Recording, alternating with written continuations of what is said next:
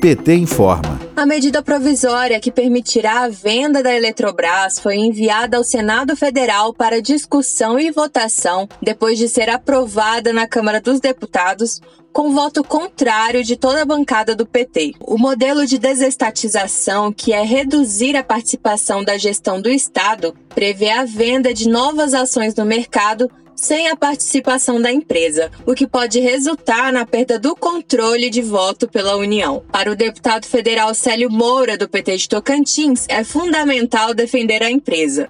Vamos ouvir se aprovada da forma que saiu da Câmara, vai levar ainda mais as tarifas de energia, levando as contas de luz a fazer par aos preços abusivos do gás de cozinha, da carne e dos demais alimentos que não param de subir o tempo todo. A defesa da soberania e da segurança energética do Brasil é fundamental para evitar que o governo do Bolsonaro e seus capachos apoiadores de atrocidades no Tocantins e no Brasil levam ainda mais nosso povo à escravidão social. Portanto, confiamos no senador João Paul Prates, do PT do Rio Grande do Norte, para que ele possa garantir que essa privatização não ocorra no Senado. Confiamos no senador João Paul Prates.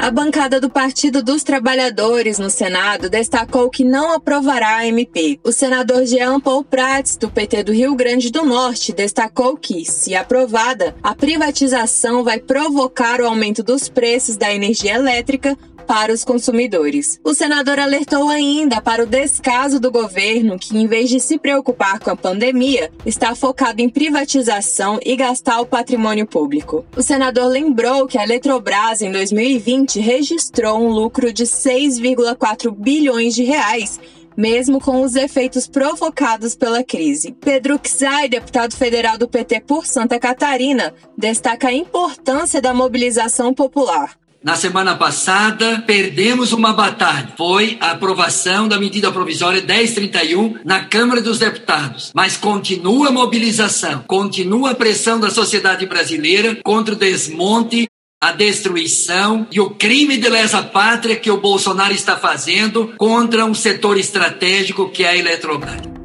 O sistema Eletrobras responde por 35% da geração de energia elétrica no Brasil e por causa dela, trabalhadores e trabalhadoras podem ter energia mesmo que morem em um local remoto. Rogério Correia, deputado federal do PT de Minas Gerais, acredita que no Senado a MP não será aprovada. Nós não perdemos a esperança de manter nas mãos do povo brasileiro a Eletrobras. No caso de Minas Gerais, Furnas, que tem uma importância muito grande para o povo mineiro, tanto do ponto de vista de tradição como de geração e produção de energia. Então é preciso manter isso estrategicamente nas mãos das estatais brasileiras. O que foi aprovado na Câmara de Deputados não pode prevalecer no Senado. O senador Jean Paul Prates tem tido uma postura muito combativa e, com certeza, unido aos movimentos sociais, movimentos populares, ao povo brasileiro que já não aguenta mais essa boiada ver passando por cima dos nossos interesses, vai fazer com que se garanta essa nossa autonomia e a soberania